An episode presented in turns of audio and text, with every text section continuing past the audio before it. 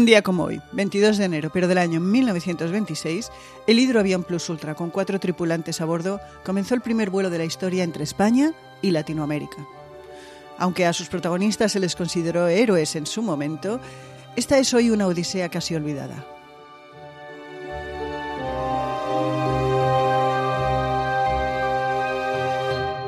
La sacamos del baúl de los recuerdos en calendario de historias.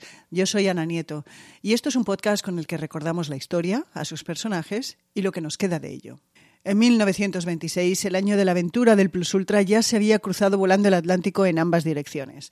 En 1919, los británicos John Alcock y Arthur Brown habían volado desde Canadá a Irlanda. Tres años más tarde, los portugueses Arthur de Sacadura y Carlos Viegas Gago de Cutiño fueron los primeros en volar el Atlántico Sur en un viaje que les llevó desde Portugal a Brasil, con escalas en Canarias y Cabo Verde.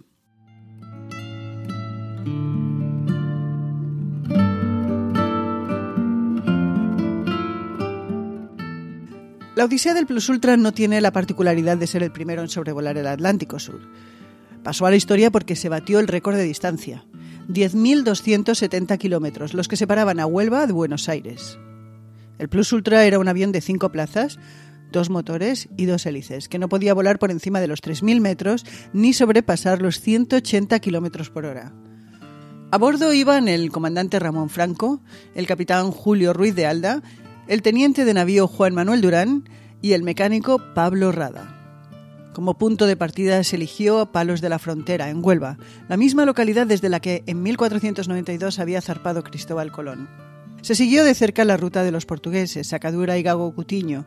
Se enfrentaron a problemas como la rotura de una de las hélices, falta de combustible, vientos fortísimos. Hicieron escala primero en Las Palmas y Cabo Verde, donde tuvieron que desembarcar a Juan Manuel Durán para aligerar peso. De allí siguieron a Fernando de Noroña, Pernambuco y Río de Janeiro en Brasil, Montevideo, donde les dieron la nacionalidad uruguaya, y finalmente el 10 de febrero llegaron a las afueras de Buenos Aires. Habían completado los 10.270 kilómetros en 59 horas y 39 minutos de vuelo.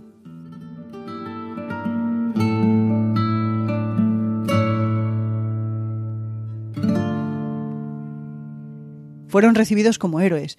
Incluso Gardel les dedicó una canción la proeza de cuatro hispanos que son un timbre más de gloria para España. Salió el plus ultra con raudo bueno. Pero ¿qué pasó con estos hombres a los que hoy casi nadie recuerda? ¿Y qué pasó con el mítico avión?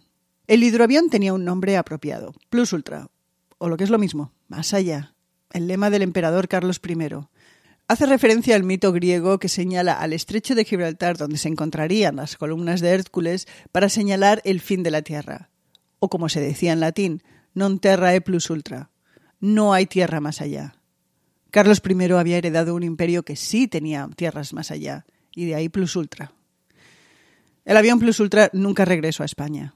Se donó a Argentina, donde se utilizó en el servicio de correos. Hoy puede verse en el Museo Enrique Udaondo, en Luján, Argentina. En cuanto a los protagonistas de esta historia, sus destinos fueron dispares.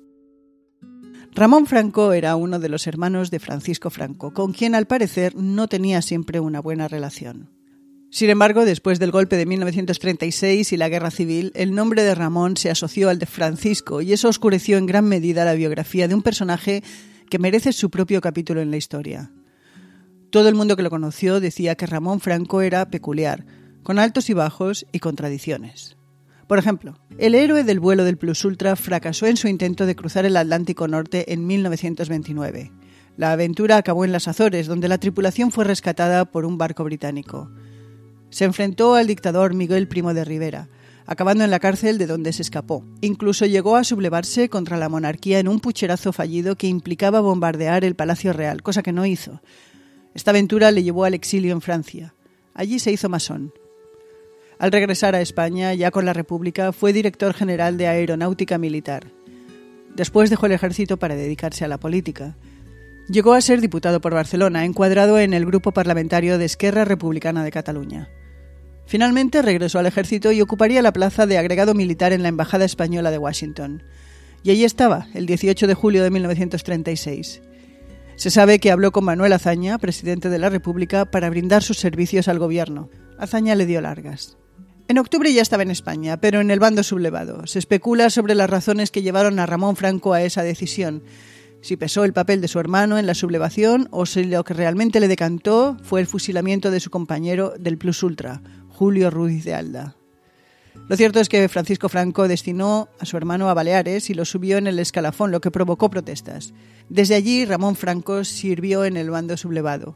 Falleció el 28 de octubre de 1938, cuando pilotaba un avión cargado de bombas. Se discute si el destino era Valencia o Barcelona.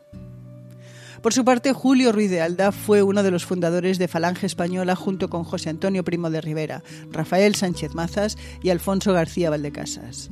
Ruiz de Alda fue detenido en su despacho el 14 de marzo de 1936, al mes siguiente de la victoria del Frente Popular en las elecciones generales.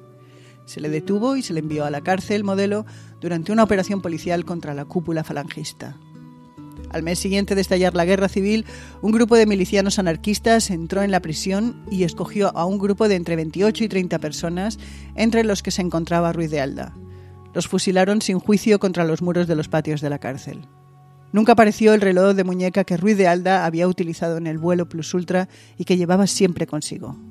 Juan Manuel Durán fue el único tripulante que comenzó el vuelo Plus Ultra pero no llegó a Buenos Aires. Para aligerar peso tuvo que desembarcar en Cabo Verde. Seis meses más tarde falleció en Barcelona durante un accidente en una exhibición aérea. Y finalmente el mecánico pamplónica Pablo Rada fue el único del grupo que llegó a edad avanzada. Rada y Ramón Franco mantuvieron una amistad estrecha durante años. Este mecánico y parte de su familia ayudaron a Franco a escaparse de la cárcel. Y cuando Ramón Franco protagonizó el golpe fallido de 1930, Rada le acompañaba en el avión desde el que presuntamente debían bombardear el Palacio Real. Los dos acabaron huyendo y exiliándose en Francia. Pero a diferencia de Ramón Franco, Pablo Rada siempre se mantuvo fiel a la República. Pagó con el exilio, primero a Francia, luego a Colombia y finalmente a Venezuela. En 1969, tras 30 años de exilio, solicitó permiso para regresar a Madrid. Le fue concedido. Tres meses más tarde sufrió un ataque al corazón y falleció en la capital de España.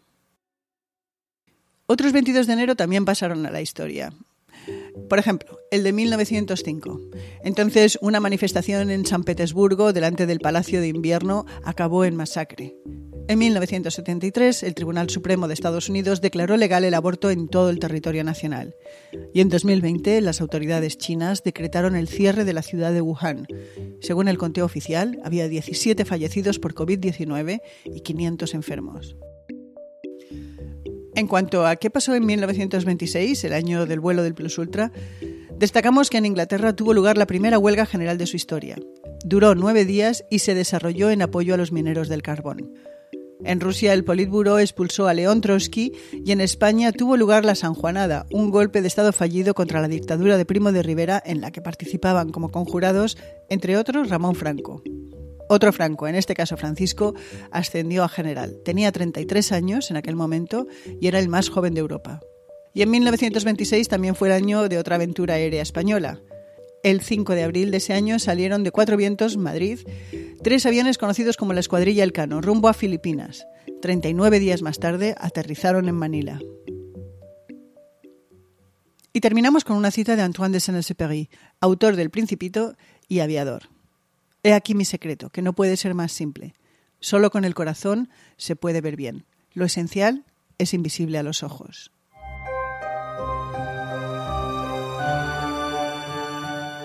Calendario de Historias es una producción de María Luz Rodríguez y yo, Ana Nieto. O lo que es lo mismo, Audire Podcast.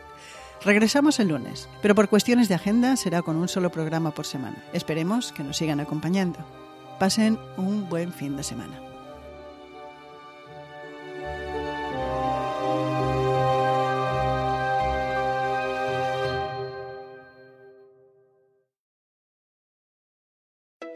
Some people say the metaverse will only be virtual. But one day, in the metaverse, doctors will practice high risk surgeries hundreds of times before they operate on real patients.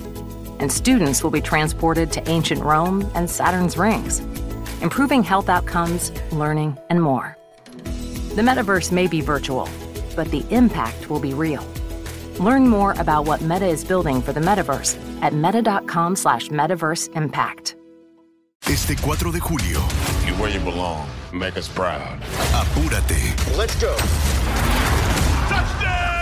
y vive una de las mejores películas jamás hecha. Having any fun yet? Tom Cruise, Top Gun Maverick, clasificada PG-13.